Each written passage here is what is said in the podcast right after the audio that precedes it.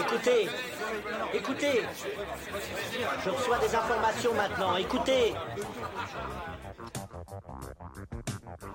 Voilà le pied d'Armstrong. Au centre et en bas de votre écran. Et il marche maintenant. Il y aura peut-être des étapes pour aller vers Mars. Euh, il faudra peut-être d'abord apprendre en allant sur un astéroïde. Corben, mon ange, qu'est-ce que tu m'as fait là? Euh, Houston, on a un problème. Tu veux dire qu'on est dans un programme informatique Est-ce vraiment si invraisemblable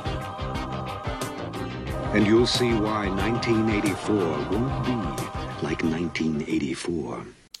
Bonjour à toutes et à tous, vous écoutez C'est plus que de la SF, le podcast hebdomadaire sur la science-fiction animé par l'œil de chéri et produit par ActuSF. Après Amazon, Apple, Netflix, OCS, Disney entre dans la danse des plateformes de streaming, la firme aux grandes oreilles vient de mettre une grosse partie de son catalogue en ligne et on y trouve une pépite de la science-fiction. Réalisée en 1982 par Steven Lisberger, Tron a été une révolution cinématographique. Il s'agit d'un des premiers films mêlant prise de vue réelle et images de synthèse. Cette œuvre cyberpunk narre l'histoire de Flynn, interprété par Jeff Bridges.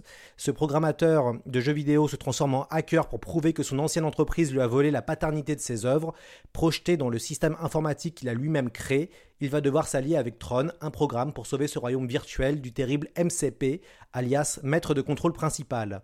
Une quête épique commence dans un univers onérique et visuellement anachronique. Mehdi Achouche, bonjour. Bonjour. Vous êtes maître de conférence en anglais à l'université de Lyon 3 et vous avez soutenu une thèse en 2011 intitulée L'utopisme technologique dans la science-fiction hollywoodienne 1982-2010, transhumanisme, posthumanité et le rêve de l'homme-machine. C'est bien ça. Dans cette thèse, vous analysez de nombreux longs métrages, dont Tron. Alors, on, on va commencer avec un peu une question euh, d'introduction. Pourquoi, selon vous, Tron a autant marqué les esprits? Eh bien parce que c'est le premier film, comme vous le disiez, à mettre en scène euh, les ordinateurs et à mettre en scène des images de synthèse, donc à utiliser une toute nouvelle esthétique à l'écran, mais également à parler, à traiter dans son thème des ordinateurs, du monde virtuel, des jeux vidéo, et ça c'était la première fois à l'époque. C'est ça. Et puis, il y a la fameuse course de moto, symbole culte de la franchise, avec le fameux disque laser, aussi autre symbole important euh, de la franchise. Exactement, ça on est dans un tout nouveau type de spectacle, donc bien sûr beaucoup de films ensuite allaient reprendre le flambeau, mais c'est la toute première fois qu'on assiste à un tel spectacle sur grand écran, et plein d'adolescents et d'enfants en fait euh, découvrent ça, découvrent ce monde pour la première fois. Il faut rappeler, on vous l'avait dit, hein, mais ce film est visuellement un ovni. Euh, c'est en faisant de l'animation que le réalisateur euh, Steven Lisberger a inventé ce personnage rétroéclairé pour de la publicité. C'est ainsi que naît le personnage de Tron. Son nom vient d'électronique. Euh, ce héros est en fait un néon liquide qui se transforme en combattant lumineux euh, qui maniait déjà les, disques laser. La société de Lisberger avait recruté des animateurs pour produire des dessins animés autour des Jeux Olympiques euh, de 1980 qui devaient être à Moscou. L'annulation de la délégation américaine à la compétition suite à la guerre en Afghanistan a poussé l'équipe à travailler sur le film Tron, déjà mis en route un an avant. Comment expliquez-vous que ce long métrage arrive à ce moment-là, donc en 1982, dans l'industrie? Oh, eh bien simplement depuis euh, depuis les années 60, mais surtout les années 70, en fait, euh, euh, les images de synthèse se développent à Hollywood. On a des premiers longs métrages qui commencent à les utiliser de façon mineure, presque anecdotique. On a notamment Westworld en 1973. Je ne sais pas si vous vous rappelez de ces plans où on voit le l'androïde tueur qui visualise le monde autour de lui. C'est un genre de plan qui, qui, euh, qui sera ensuite utilisé dans Terminator, par exemple. Donc ça dure quelques secondes, mais c'est déjà des plans qui sont très spectaculaires pour l'époque. On a Star Wars aussi en 77 qui utilise euh, des, euh, des euh, premiers images de synthèse du même type. Donc en fait, on a ce développement progressif et on a Steven Lisberger qui découvre ce type d'image, qui découvre les jeux vidéo en même temps, au milieu des années 70, et qui se dit, tiens, ben là peut-être qu'on peut faire pas simplement quelques plans, quelques images, mais tout un long métrage en fait à base d'images de synthèse. Mmh. Oui, vous avez bien fait de rappeler Westworld, alias Monde Ouest, avec Hugh Brainer en, en, en robot, euh, tueur euh, tiré des, des, meilleurs films de western. Pour Tron, donc il y avait quatre sociétés qui ont conçu les effets spéciaux. On sait que euh, Walt Disney, donc euh, l'entrepreneur et, le génial créateur de, de, dessins animés était friand de technologie, mais on peut aussi rappeler que l'entreprise à l'époque prend un risque, le réalisateur est débutant, euh, le film mélange les genres, mais la firme, et vous l'avez aussi rappelé, profite pour surfer sur une nouvelle tendance qui sont les jeux vidéo? À ce moment-là, l'arcade explose. On peut rappeler qu'il y a Space Invader qui sort en 1978, Pac-Man en 80, Donkey Kong en 81. Même si on retrouve une vraie féerie grâce au scénario et au visuel, on a quand même l'impression que Tron diffère pas mal des films de Disney. Ah oui, c'est bon qu'on puisse dire, oui. Comme vous le disiez, Disney prend un immense risque en finançant ce film qui sort de nulle part avec ce réalisateur, comme vous le disiez, qui n'avait rien fait en termes de long métrage, en tout cas à l'époque. Euh, mais simplement, Disney, en fait, assiste tout simplement à l'explosion de la science-fiction moderne après Star Wars et essaie de reproduire le succès, évidemment. On se rappelle de, Trou Noir, par exemple, en 79, qui est leur tentative de space opera qui ne marche pas du tout en termes de box-office, et donc ils sont un peu perdus parce que leurs différentes tentatives ont échoué, et ils sont prêts à prendre des risques. Voilà. Donc ils sont prêts, ils se disent tiens pourquoi pas, ils leur prouvent quand même. Hein, Steven Desberger il leur fait des démonstrations, et ils se disent bah pourquoi pas, pourquoi ne pas tenter l'aventure Tron pour essayer de nous aussi surfer sur ce nouveau type de spectacle euh, cinématographique? Alors le succès de Tron est mitigé, euh, alors que c'est un film hein, qui est proprement révolutionnaire.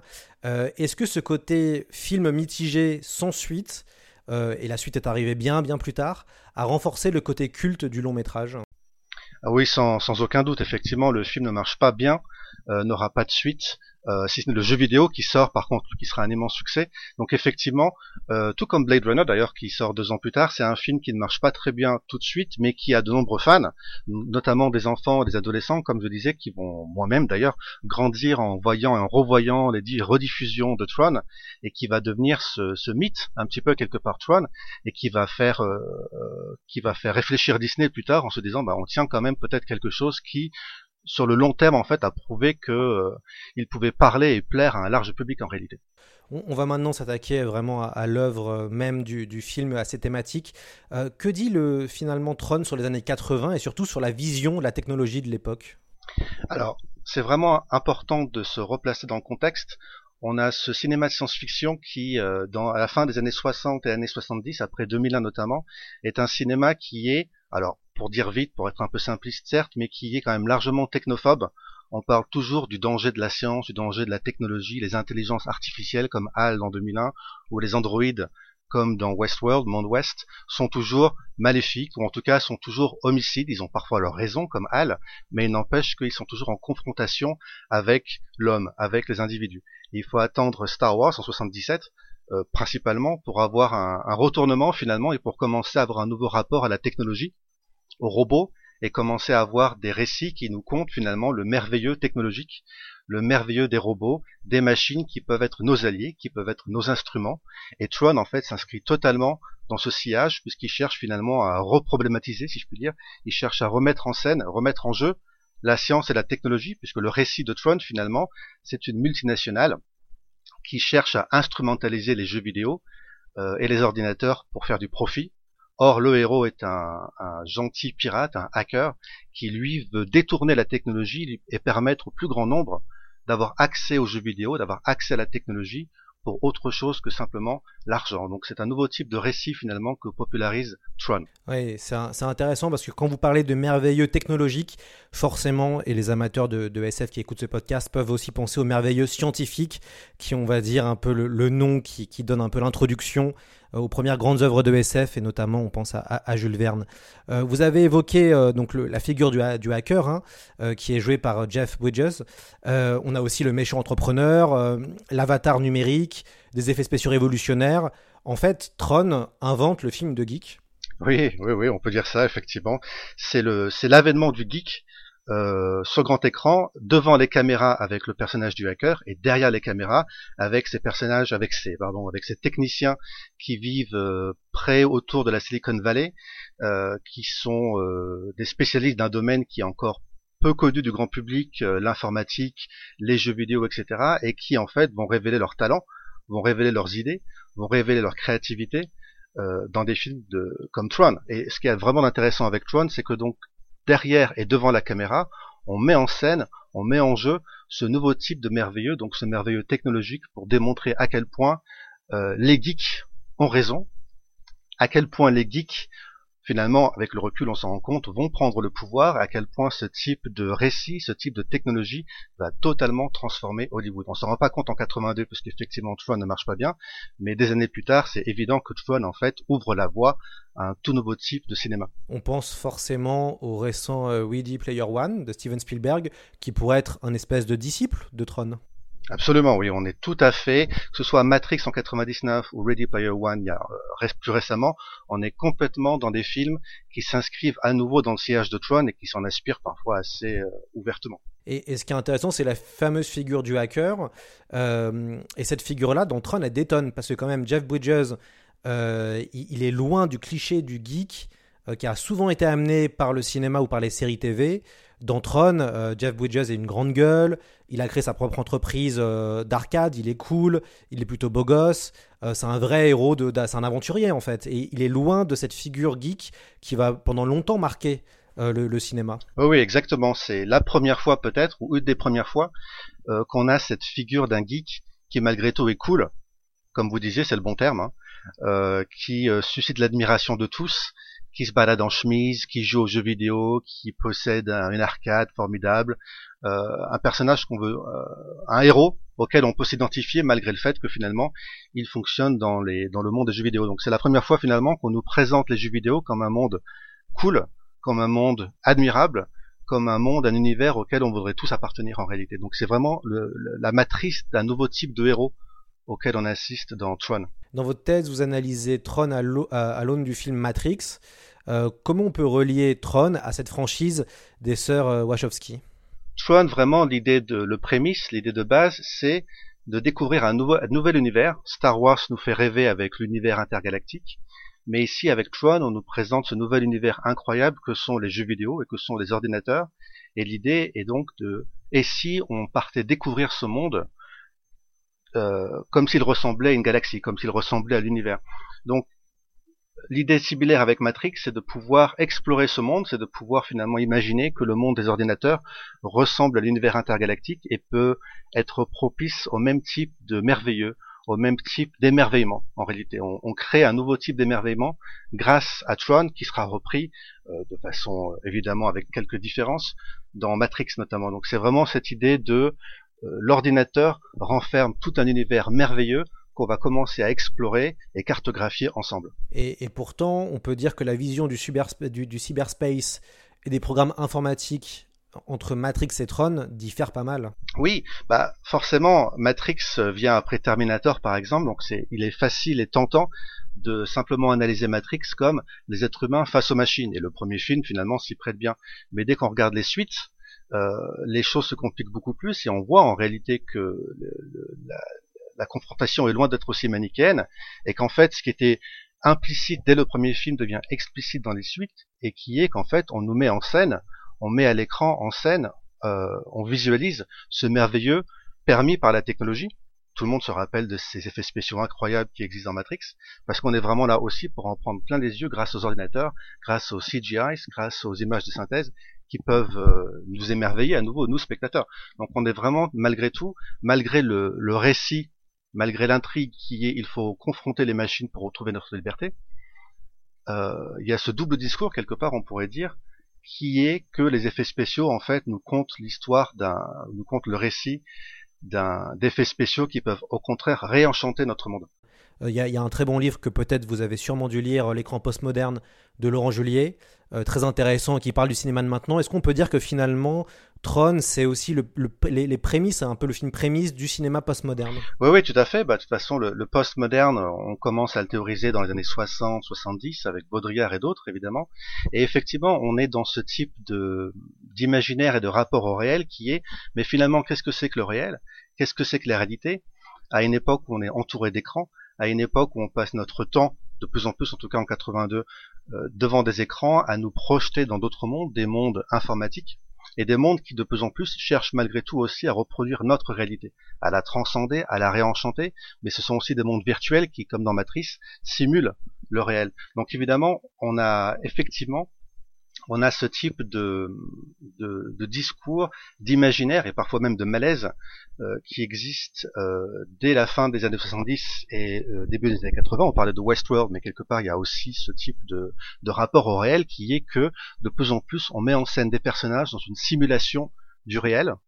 On perd le contact avec finalement ce que c'est que le réel, et parfois, comme dans Tron, on chante les louanges de ce monde virtuel qui peut peut-être réenchanter le monde réel. Hmm. Et, ce qui est intéressant, c'est que les deux franchises, que ce soit Tron ou Matrix, jouent aussi sur le religieux dans la représentation.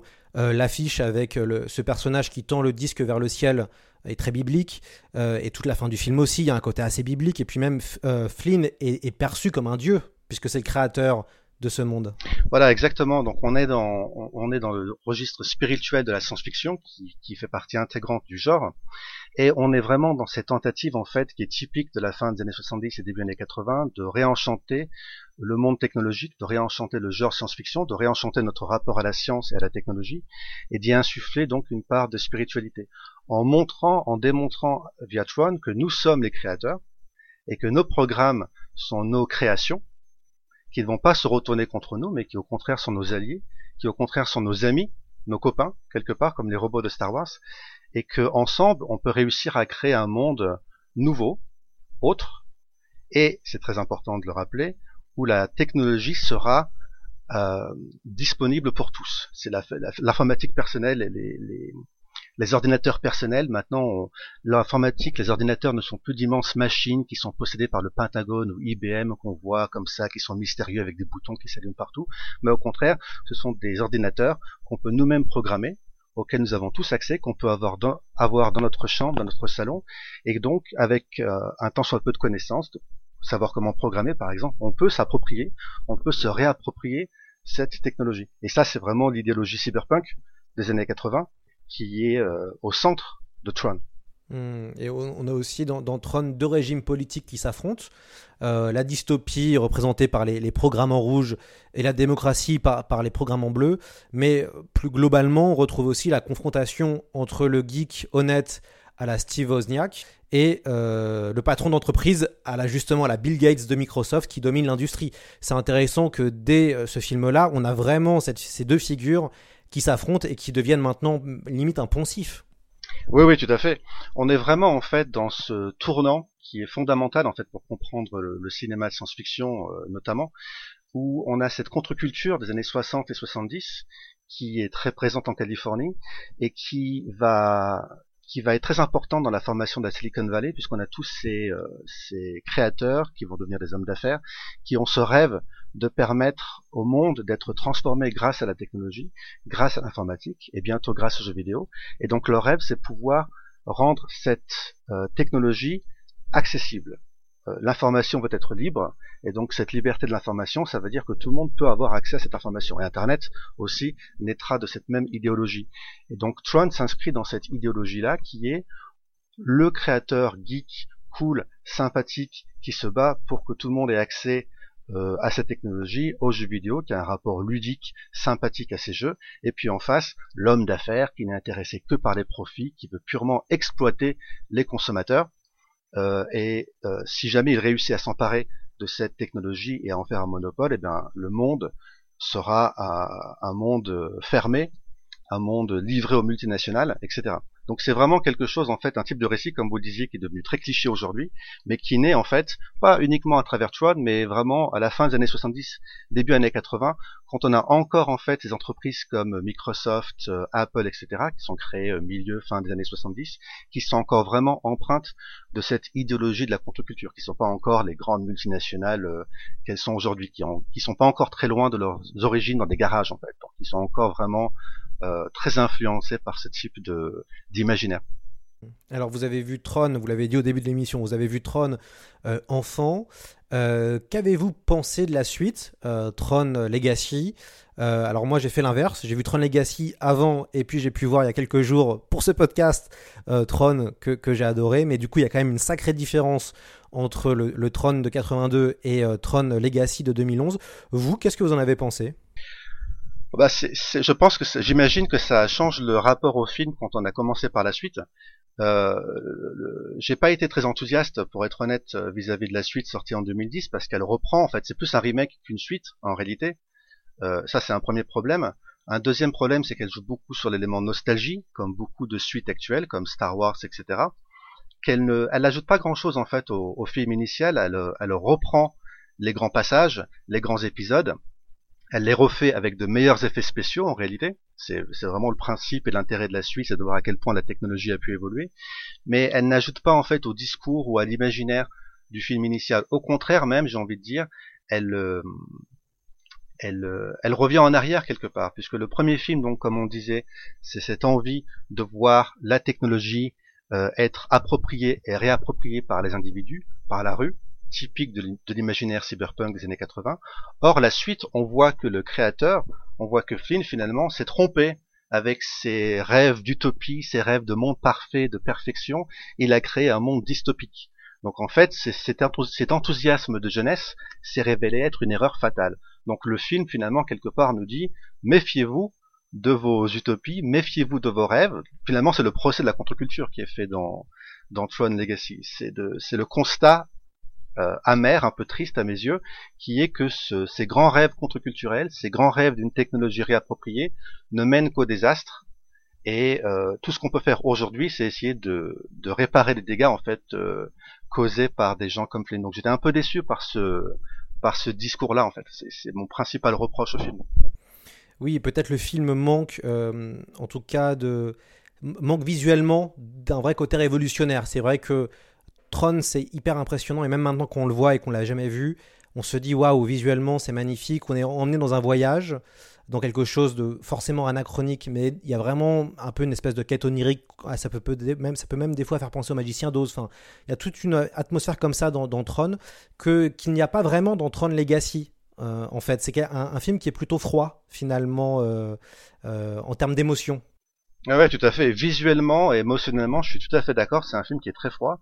Et effectivement, vous avez raison de le souligner. Là où le premier Tron était pionnier, Tron Legacy est tout sauf pionnier. Il sort un an après, enfin, il sort peu de temps après Avatar. Et c'est Avatar qui, pour le coup, lui, a beaucoup euh, reproduit un nouveau type d'émerveillement technologique qui n'a pas du tout été le cas avec Tron Legacy. Tron Legacy, malheureusement, euh, ne réussit pas à, prendre son autonomie, si ce n'est son indépendance, par rapport à l'original, et ne réussit pas à reproduire finalement cet élément d'émerveillement. Euh, en tout cas chez moi, hein, et je pense que je suis pas le seul effectivement, ne réussit pas à reproduire un, émerveillement similaire face à ce qu'on voit à l'écran, parce qu'on l'a vu finalement depuis 82 euh, un nombre de fois incalculable, et euh, Tron Legacy, lui, n'a rien à ajouter visuellement ou narrativement. Il faut aussi ajouter quelque chose par rapport à ce, ce cliché, ce trope qu'on retrouve beaucoup dans le cinéma de science-fiction, vous savez, euh, comme Frankenstein et sa créature. Souvent, on a ce, ce discours qui est que le savant s'est trompé euh, en cherchant la perfection, en créant une créature maléfique ou en tout cas qui n'a pas sa place dans notre monde, alors qu'il aurait dû se vouer à sa famille, à ses enfants, à sa femme, à la sphère domestique. Et ça, on l'a complètement. J'ai revu le film hier pour, euh, pour préparer le podcast et on a complètement ce type de discours-là dans le film. L'erreur de Flynn, c'est de ne pas s'être occupé et préoccupé de son fils. Et ça, on est vraiment dans quelque chose qu'on avait déjà dans le cinéma science-fiction des années 30. Donc, non seulement le film n'est pas n'est pas novateur, mais en plus au contraire, il est quelque part très conservateur dans ce type de discours et d'imaginaire. Ce qui est aussi intéressant dans Tron, c'est qu'il y a toute la, poésie visuelle qui fait des fois penser à l'expressionnisme allemand, donc juste un peu avant les années 30. Il y a aussi deux génies euh, au, design hein, du film, hein, qui sont Jean Giraud alias Moebius, euh, qu'on ne présente plus. Hein. Jean Giraud Moebius, c'est Linkal, Blueberry. Et puis il y a le designer euh, Sid Mead, euh, Sid Mead, qui, est décédé en décembre 2019, maître du néo-futurisme américain. Il travaille sur Blade Runner. Euh, et, ce qui est assez fou, hein, c'est qu'il y a une vraie créativité euh, visuel avec des artistes assez incroyables. Et quand on pense à la 3D de maintenant, puisque euh, quand même euh, Tron utilise la, la, 3D, les images de synthèse, c'est que on en a maintenant partout. Vous avez cité Avatar, donc on est maintenant influencé par le cinéma type Avatar, et que finalement cette 3D qui est cette 3D qui est partout, c'est pas toujours pour le meilleur, hein. c'est plus pour, pour, pour le pire. Non, c'est sûr. Mais il faut dire aussi à la décharge de Tron Legacy que la fin des années 70, début années 80, on est vraiment dans une réinvention du cinéma de science-fiction. Une réinvention euh, même plus large que le simple cinéma ou que le simple genre science-fiction. Et donc on a des, artistes comme Möbius, comme Sidemead, comme d'autres, qui euh, collaborent à Rencontre du troisième type, qui collaborent à Star Wars, qui collaborent à Alien, qui collaborent à Blade Runner, donc des films euh, majeurs évidemment. Donc c'est vrai que en 2010, pour Tron Legacy, aujourd'hui, on a beaucoup de mal en fait à repartir de l'avant parce qu'on n'a pas les mêmes artistes qui sont autour de nous, parce qu'on n'est pas à une, même époque en tout cas de réinvention du cinéma. On n'est pas, on n'a pas cette tabula rasa finalement qu'il y avait dans les années 70 où on, repartait à zéro, où on avait la révolution donc technologique, digitale qui commençait. Donc on a des grands artistes qui ont pu profiter de cette révolution. Aujourd'hui, je suis sûr qu'on a encore de grands artistes, mais je suis pas sûr qu'on soit à un même moment de révolution. Aujourd'hui, à un même tournant technologique. Et puis aussi, il faut dire qu'aujourd'hui, euh, plus encore qu'à l'époque, on est Hollywood est totalement dominé par des entreprises euh, massives, des conglomérats comme Disney, euh, dont l'ennemi profond est le risque, la prise de risque. On a bien vu que Disney depuis quelques années fait tout sauf prendre des risques. Donc Disney n'est pas du tout, et Disney comme d'autres entreprises aujourd'hui, mais surtout Disney qui a maintenant quasiment un monopole sur, euh, sur Hollywood, n'a pas du tout cette envie, ce besoin contrairement aux années 70, début années 80, de se réinventer et de prendre des risques en proposant au public euh, une nouvelle esthétique. C'est la fin euh, de, cette émission. Merci beaucoup à Mehdi Achouch hein, d'avoir euh, pris, pris le temps, malgré le confinement, de répondre à nos questions sur, Tron. Quels sont vos futurs projets? Je crois que vous travaillez sur un livre ou un ouvrage? Oui, tout à fait. Merci de me poser la question. Je travaille sur un, un ouvrage sur le cinéma de science-fiction des années 70 justement, donc entre 1967 et 1977, donc sur un cinéma qui est euh, beaucoup plus sceptique face à la science et face à la technologie, mais un cinéma qui malgré tout a eu beaucoup d'influence sur le cinéma contemporain. Euh, si on pense à donc à Westworld, Monde Ouest comme on le disait, si on pense à 2001, euh, si on pense aux figures d'intelligence artificielle, et puis le, les cinémas environnementaux, les films environnementaux, écolos. Donc voilà, c'est le, le, livre sur lequel je suis en train de travailler à l'heure actuelle. La sortie est prévue pour quand euh? Bonne question. Euh, peut-être l'année prochaine, allez savoir. Bon, on espère vous, vous réinviter alors pour parler de, ce livre hein, qui va être, je pense, passionnant sur ces questions-là euh, liées à la, SF. Alors j'espère qu'on vous a donné envie de regarder Tron. Le film est disponible sur la plateforme Disney ⁇ euh, Je recommande également le making-of du film qui est sur YouTube. On voit les différents euh, dessins préparatoires, notamment de, de et de Moebius. C'est un vrai régal. Alors malheureusement, le making-of, qui je pense doit être disponible sur les versions DVD et Blu-ray, est en anglais. Mais si, si vous parlez un petit peu anglais. C'est vraiment passionnant. On a toute l'équipe technique qui revient euh, sur la création de ce film et on, apprend pas mal, pas mal de choses. Euh, et bon, on va conclure ce podcast avec le thème du film composé par Wendy Carlos. On se retrouve la semaine prochaine. D'ici là, portez-vous bien.